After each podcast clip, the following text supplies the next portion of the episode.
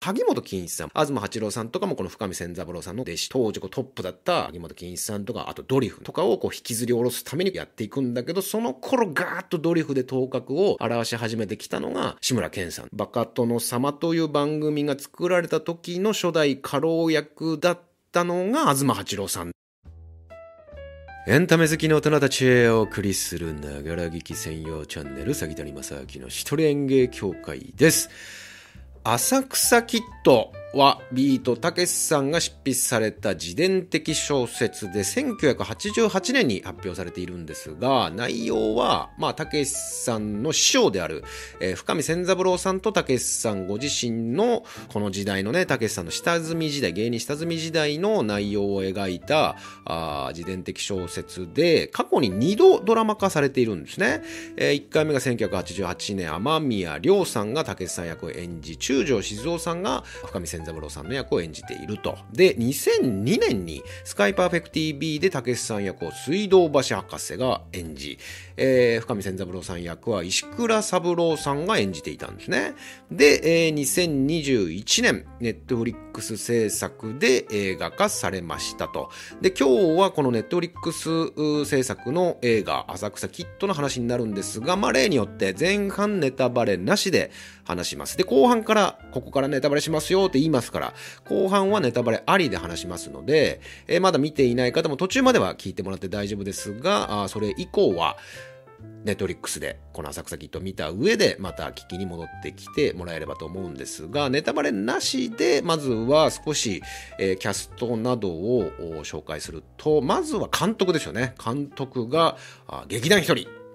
劇団ひとりさんが監督をしております。で、たけしさん役に柳楽優弥。これ、柳楽優弥は、あの、この間一人演芸でもね、えー、演技力がうまい30代俳優ランキングにも入れさせてもらいましたが、あそんな柳楽優弥くんがたけしさん役を演じていると。これ非常に話題になってますよね、今ね。それからまあ師匠である深見千三郎さん役に大泉洋と。それからまあ千春というね、えー、踊り子、ダンサーとして門脇麦ちゃん。それからビート清えー、たけしさんの相方である清さん役にナイツの土屋さんが出てる。これ意外と、あの、気づかなかったっていう人もいるみたいなんですが、あまあ、土屋さんといえばね、あの、メガネかけてますからね、普段ね。で、メガネ、あの、かけずに、えー、出ているからか何なのかわかりませんが、意外とこう気づかれなかったっていうのをご自身もお話しされていて、えー、それからまあ、東八郎さん役に尾上博之さん。それから風間森夫さんも出てますね。で、えー、石えー、石倉三郎さんじゃねえや。深見千三郎さんの奥様役で、えー、鈴木保奈美さんも出ていると。いうところでございまして、で、浅草キッド、これ原作小説は、僕がね、小6かね、中1ぐらいに読んでたんですよ。あのね、授業、授業中にこっそりなんか読んでた記憶があるんですよね。なんか俺この時代、たけしさんの、だから私は嫌われるとか、それでも私が嫌われるっていうなんかエッセイ集みたいなのを出していて、それが好きで読んでて、なんかその流れで、浅草キッドも読んだんですよね。で、すごく短くて読みやすかったので、小学生とか、まあそんぐらいの年代でも。だからまあ読んでいたんですけど、原作を知っている人、読んだことある人にはもう間違いなくおすすめできるし、たけしさんが好きだという人にも確実に楽しめる作品になっているので、えぜひ、もうこれはもう自信を持ってね、おすすめできる内容だなというふうに思うのと、あと、たけしさんとか、そういう昭和の時代とか演芸場だとかなんとかそういうのはあんま別にって思う人でも、まあ、お笑いはでも好きなんだよなと思う人には、見てほしいなっていうふうに思うのは、たけしさんの師匠である深見千三郎さんっていう人人は、うん、世代的に言うと、植木仁さんとかとこ近いんでね、確か深見千三郎さんの3つ4つ下ぐらいが植木仁さんで、この植木仁さんのさらに2つ下ぐらいに渥美清さんがいて、渥美清さんはあの寅さんのね、えー、役の人ですよ。渥美清さんもお亡くなりになられてますけども、で、この渥美清さんも浅草のこれ芸人さんで、で、えー、この深見千三郎さんの、まあ、弟子というかね、えー、一緒にこう活躍していた人で、東八郎さんがこういるわけです。で、この東八郎さんっていう方の息子さんがあのアズマックスですよ。アズマックスといえばあの、えっ、ー、と、だからほら、あの子と結婚し、安めぐみと結婚した人ね。アズマックスがいると。で、えっ、と、で、ここの浅草芸人として、この萩本欽一さんもいて、だから萩本欽一日さんとか、東八郎さんとかもこの深見千三郎さんのこう弟子と言われていて、で、最後の弟子って言われていたのが、まあ、たけしさんなわけなんだけども、で、この浅草芸人たちも、どんどんこうテレビに行くんでね、渥美清さんもそうだし、萩本欽一さんもこうテレビに行くと。で、萩本欽一さんは、まさにそのコント55号で、こう、テレビ界をこう席巻していくわけですよね。でも、お笑い界のもう頂点にまで、萩本欽一さんはこう上り詰めた。で、浅草をたけしさんも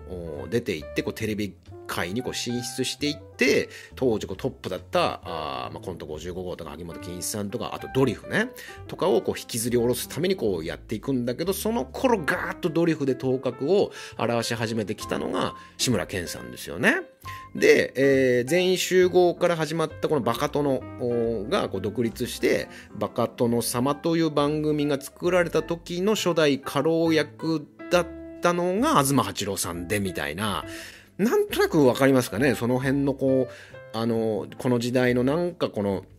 なんか繋がってくるというかさ、なんか面白いんですよね。だからなんか、ちょっとこう、たけしさんのルーツとか、志村けんさんとかこう、最初のね、この昭和期のお笑いテレビ界を盛り上げていたトップスターたちの、なんとなくこうね、関係性が少し垣間見ることもできる、垣間見る、うんまあ、感じることができる内容にもなっているので、まあ、笑いが好きだという人にもぜひ、あの、見てほしいなというふうに思います。では、ここからネタバレありで、えー、お話ししたいと思いますので、まだ、このネットリックス、浅草キット見ていない人は一旦ここで止めていただいて、見終わったらぜひまた、あこちらに戻ってきていただければと思います。では行きますよ。ネタバレありで感想。まず、まず最初に、うん、触れないといけないのは、ビートたけしを演じるということだと思うんですよね。うん、そういうさ、ご存命でらっしゃる方を演じるとか、もう誰もが知っている人を演じるとか、だから黒柳徹子さんを演じるとかね、三島ひかりがやってたけども、だからもうすごく難しいと思うし、で、ビートたけしといえばそのモノマネの代表格みたいになってる、代表格ではないけど、なんて言うんだろうな、も、モノマネといえばっていう中で必ずこう出てくる一人でもあるから、モノマネと演技っていう違いをどういう風にやるかっていうのは、ここはかなり難しかったと思うんですね。で、すごく良かったと思うんだけど、ただ一個ちょっと思ったのは、あの、たけしさん、現代のたけしさんを特殊メイクであれ作ったらしいけど、柳楽優弥に、あれはど、ん、そこまで必要だったかなっていうのはちょっと思ったんですよね。最初でもいきなりたけしさんのドアップから出てくる流行りはまあなかなか おおって思うから、おえ、本人じゃねえかっていう、うわーってあそこびっくりする。まあつかみはいいけど、割と、終盤も出てくるから、そこまでなんか、まあ、最初の驚かせるつかみとしてはまあまあ良かったと思うんだけど、結構後半も出してくるから、なんかこう監督的に、なんかすごいそっくりにできたから、結構もっと使いたいなっていうふうに思ったんじゃないかなっていう、これはもう勝手なあれですけどね。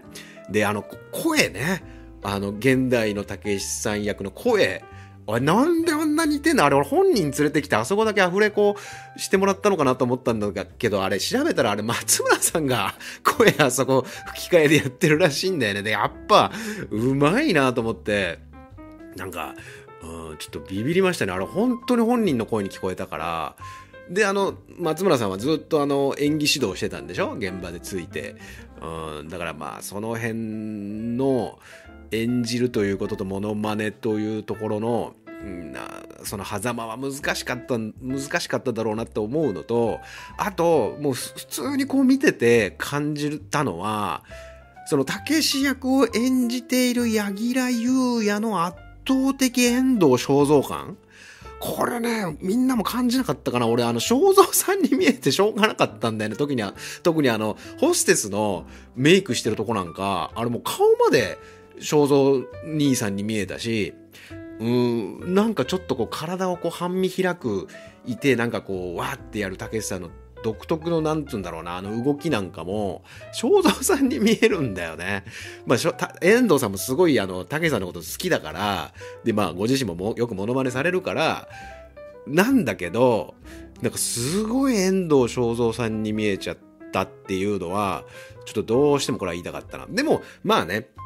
あの、柳楽優弥もうまくこう、たけしさんをこのモノマネ、なんか滑稽なモノマネに見えないギリギリのラインでうまく演じてたなとも思うし、うただ一個思うのはそのなんか、怒鳴るところは、たけしさんに、たけしさんに寄せなくてもよかったんじゃないかなと思うんだよね。もうちょっとこう、静かに怒る感じの演技をさせてた方が、うん、怒鳴るところもたけしさんっぽくさせちゃうと、いよいよなんか、モノマネ寄りになっちゃうから、まあ難しかっただろうなとは思うけども、でも、うんだもちろんそのあの形が正解かどうかもわからないけど、でも作品としてすごく感動できたし、面白かったから、まあそこはもう一人監督と柳楽優弥君のやっぱ演技力のなせる技なんだろうなっていうふうに思うしね。うん、で特にその師匠とのやり取りをしているところなんかはああビートたけしの若い頃だっていうよりも浅草キッドっていうこの作品の中にのみ存在する竹になっててすごく見やすかった。特に師匠とのやり取りのところが。でやっぱそこが一番こう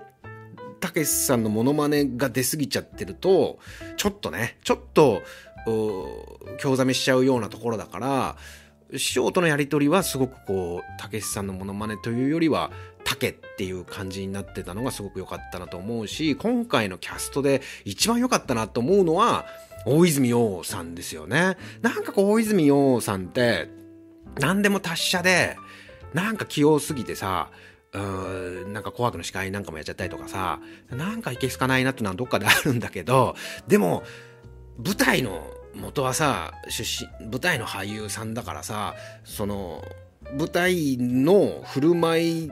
方のその板のつき方がすごくこう安定して見れるからやっぱ合ってるなと思うしでもっと言っちゃうとさあの大泉洋さんといえばもう北海道だけどさ北海道出身で北海道でわーってやっててこう全国にわーって出てきたっていう人だけど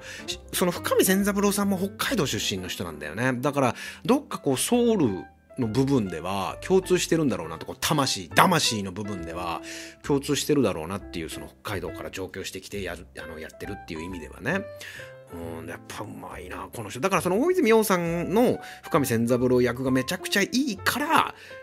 うん、柳楽優弥がこう竹に見えるっていうビートたけしの若い頃モノマネしてるじゃなくて浅草キッドの中の竹に見えるのは大泉洋さんがすごくやっぱ良かったからなんだろうなとは思ったよね。なんかこう背筋がこうピンと伸びてさあの最初の入ってくるシーンなんかもすごく良かったけど本当あの時代の浅草の芸人さんっていうさ立ち振る舞いから何からってタップなんかも本当にすごい練習したらしいけどでうまかったし素晴らしかったですね。大泉洋さんじゃないですかね。まあもちろん柳楽優弥もすごかったんだけど、うん、上千三郎役がめちゃくちゃ良かったなというふうに思いましたね。それからやっぱさっきも触れましたけども、ナイツの土屋さん。うん。これなんかあの、監督、一人監督の、なんか、なんか動画、インタビューかなんかで見たんだけど、なん、ちょっとね忘れちゃったんだけど、なん中で漫才師役を役者さんがやってるのを自分が見たのか何かの現場であの見た時にどんだけその演技がうまい役者さんでも漫才だけはどうしてもそのなんなんというかその間合いとか、うん、そこがもうプロの芸人さんじゃないと漫才が形にならないなっていう風なのは感じてたらしくてやっぱ清さん役は誰かその芸人さんにやってもらうしかないと思っていた中でナイツの、まあ、土屋さんを抜擢したと。でもちろんその土屋さんでも現役バリバリのね漫才師だしで浅草のところ演芸場で活躍してる人だからすごく浅草の風土とも合ってるしいいんじゃないかっていうでこれが見事にはまってたんだよね。その漫才のシーンなんかもうそれはもうプロだからね、うんまあ、余裕とは言わないまでもまあでもこっちから見てる分にはもう余裕なんだろうなっていうふうに思えるぐらいの、うん、なんかすごくこうどっしりね安定してるように見える上にその普通のナチュラルな芝居も めちゃくちゃ合ってたっていう。で、清さん役だからなんだろうなとも思うんだけどね。だからといって、どんな役やってもじゃあうまいかと言われたら、その辺はまあ、わかんないけども、ただまあ、ご本人たちもね、よくネタにされてますけど、あの、相方のね、花さんは非常に大根役者っていうのが、まあ、ある。反面、あの、土屋さんはすごいうまかったなっていうさ、なんか合ってたよね、ちょっと控えめで。こういうのやんない？みたいな、うん、なんかすごく良かったし、まあただ、あの、たけしさんがよくお話しする清さんって、あの、昔はすごくこう先輩ずらして 生意気だったっていうのは、生意気っていうかまあ先輩だからね、芸人としてはね、先にやってたわけだから、おう、竹棒なんて言って、やっぱこれから、あの、コントじゃねえよ、漫才だよ、お前も一緒に俺と、漫才やろうぜ、衣装も一個でいいから、えー、やろうぜやろうぜ、みたいな、なんかいろいろ、で、お前ゲイっていうんだな、お前こうなんだよとかってこう偉そうにいろいろ教えてたっていうふうに竹内さんよくお話しされるけど、でもた、ただそこはもうキャラクターとして、なんとなく我々が思っている清さん像に、もう最初からしたところも、いい引き算だったなっていうか、もうそこはもう別にそこまで厳密に描かなくてもいいかなっていうふうに多分一人監督は感じたんだろうしね。うん、なんかその清さんがだんだんこう、たけしさんにこう、なんて言うんだろうな、こう信頼していくっていうようなとこまではいいかっていう、その2ビートが、うん、2ビートの出世物語じゃないからね。あくまでその浅草のフランス座で深見千三郎師匠と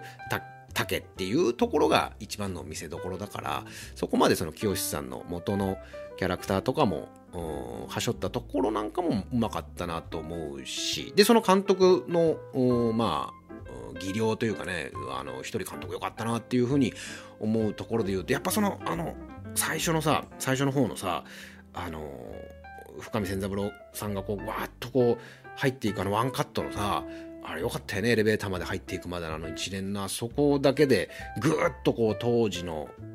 雰囲気を一発まああそこあれまあ CG らしいんだけどね周りの。でもあの CG もよくできてたしそれをこうワンカットでこうわーっとこうエレベーター入っていくまでおうで後ろ姿でこうてってエレベーター入ってちょっとこう顔がそこで見えるっていう。うんなんかあの一連でぐーっとこう引き込まれたなっていう風に思ったし。でただその淡々とこう描く当時のあったあったであろう出来事を淡々に取っていくっていうよりもそのエレベーターの中に入ってタップをちょっとこう披露する時にそのエレベーターの中がステージになったりでそのステージになってるんだけどそのエレベーターのあの回数が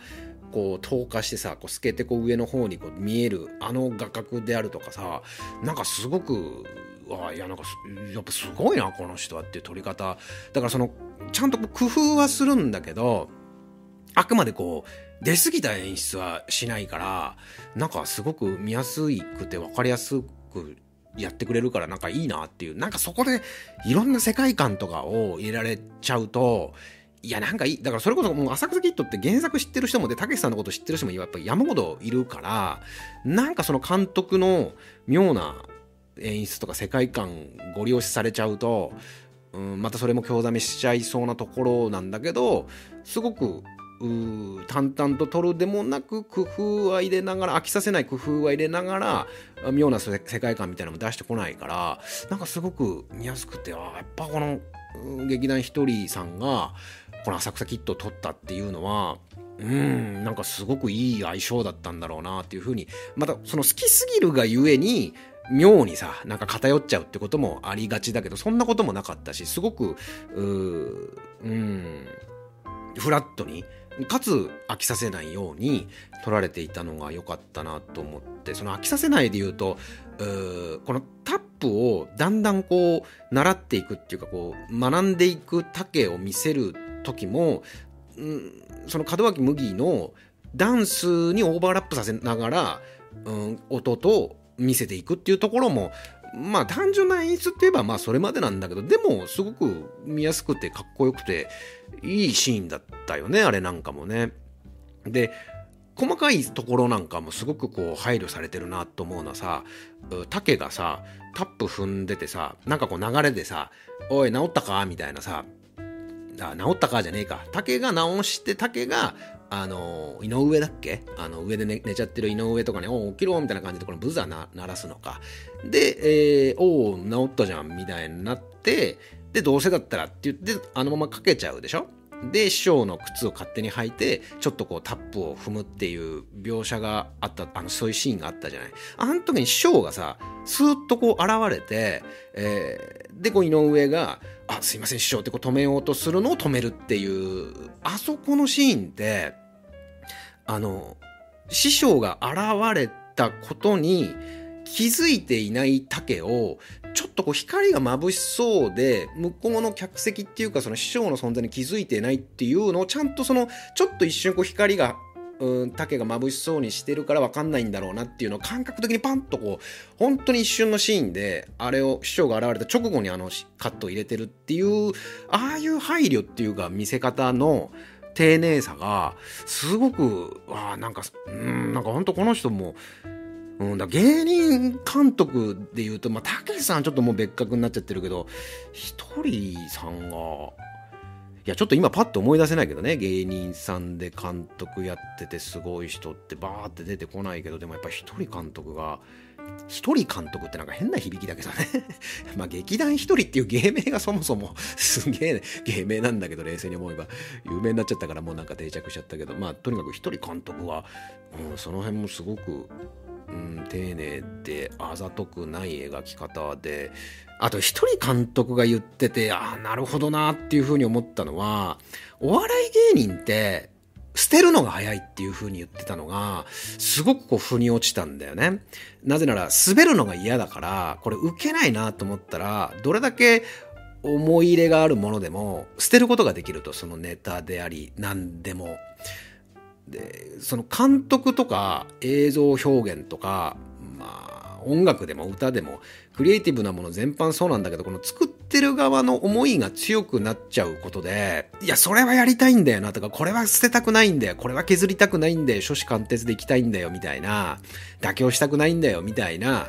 ところで何かをこう貫こうとしちゃう美学とか美徳っていうのがクリエイティブの世界って結構あるんだけど、確かに芸人さんって勝敗が明らかだから、もう受けたら勝ちだし、受けなかったら負けっていうさ、自分のこだわりとか思いとかっていうのなんかガンガン捨てて、とにかく受けなきゃいけないっていうのを優先してやってきてる人たちだから、監督であるとか、エンタメとかクリエイティブとか何かそういったものづくりにおいても捨てることが早いと思う。っていうのは一人監督が言っててあなるほどなっていう。でやっぱ見る人のことを考えて自分のそのやりたいことばっかやるんではなくて楽しませようとする姿勢みたいなものがさ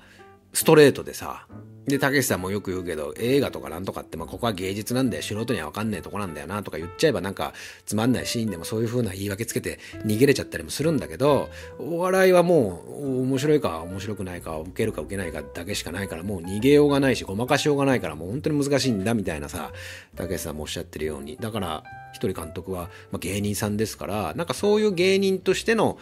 というかそこで培ってきたものもこういった映画の中に含まれていると思うからものづくりをする上ではある意味でほんとすごくシビアな人たちだろうなっていうさ芸術家ぶらないっていうかさ、うん、あとちょっと余談入れるとさ鈴木保奈美さんもすごく良かったと思うんだけど鈴木保奈美さんを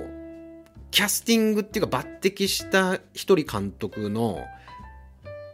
なんなんつうんだろうなこう思惑というか背景にはさ石橋貴明さんとの奥様っていう認識絶対あったはずなんだよね。だからその芸人を支える妻っていう、なんかどっかあったのんだろうなっていうふうに思うんだけど、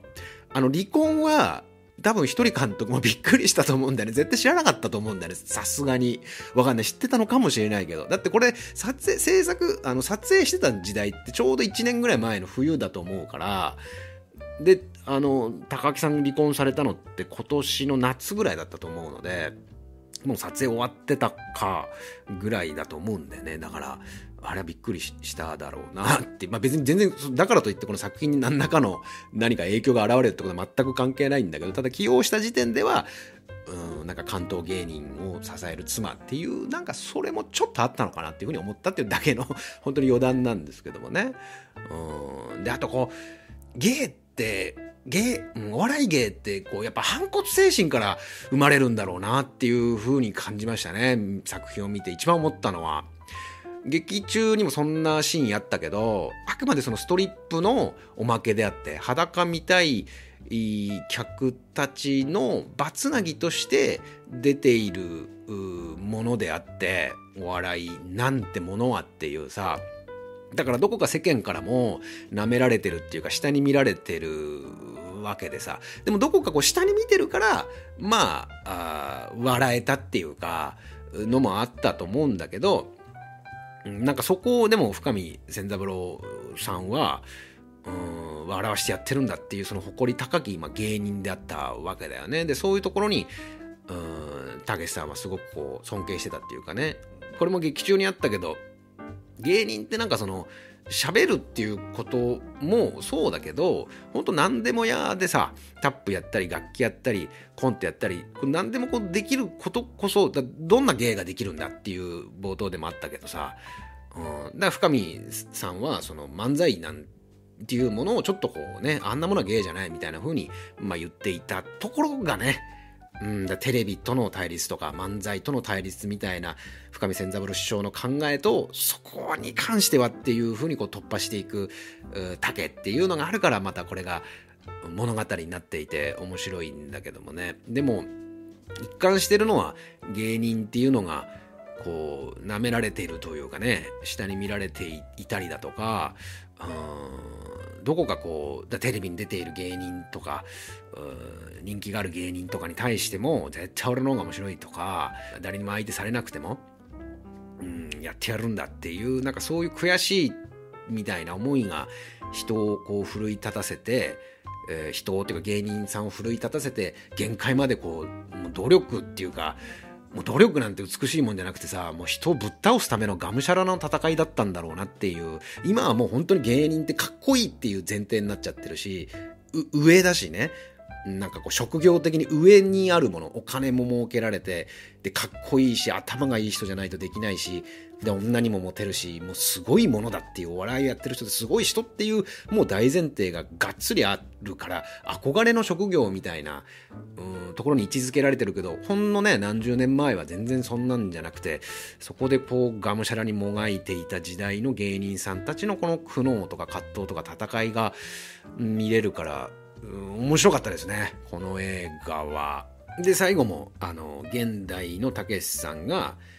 あの演芸場に行ってであそこもこう一連っぽくこう見せるってさ「おい竹ちょっと手伝ってくれよ」とかなんとかって言いながらああいうささっきも言ったけどそのああいう後ろ姿だけ見せるとかだったらいいんだけど割と顔も出すしあのでしかもさそうそうああこれ言いたかったんだけどさ深見千三郎さんのあのあれ葬式やってる葬式に使ったロケ地って、あれ、アウトレイジビヨンドで、えー、っと、誰だっけ？木村がこ、木村の葬式の場所と俺全く同じような気がするんだよね。で、なんか、ロールスロイスがさ、あの、現代の方だけど、これは、ロールスロイスが入ってくるとこの、なんか画角なんかもなんか、あれ、アウトレイジ意識してんじゃねえかなっていうぐらいのさ、で、出てくる、あの、たけしさんも、あの、たけしさんっていうか、柳楽優弥も完全にさ、もうなんか、北野たけしっていうよりなんかもう大友に見えちゃうんだよね。まあ、これはもうアウトレイジを見てるから勝手に結びつけてるだけだと思うんだけど、なんか、色味とかさ、風景とかさ、で、歩き方もまあもちろんそのたけしさんを意識した歩き方になるから、そうそういう風に見えるんだけどなんか撮り方もなんかこれアウトレイジとかアウトレイジビヨンドの撮り方に似てるなみたいななんかちょっと大友っぽくさせてわざとなのかなっていうさそうでさっきも言ったようにそのあのお葬式のところはね深見千三郎さんのもう同じだと思うんだよね。またはまあそういうロケとかに使いやすいあの葬儀場なのかもしれない葬儀場なのかもしれないけどね。多分あれビヨンドであの最後大友が入ってきてあの小日向さんを銃で撃ったところと同じだと思うんだよな多分うんまあ、この辺はもうね、えー、全然関係ない話ですけども、えー、あなたが見た浅草キッドの感想なんかあれば、ぜひコメント欄の方にお送りいただければと思います。この番組では見たしても嬉しくなるようなコメントに関しては随時番組の中で紹介させていただいております。そしてここまで聞いていただいたあなた、ぜひチャンネル登録といいねボタンの方よろしくお願いいたします。杉田のまさきでした。芸人だよ、バカ野郎。もうよかったね、これね。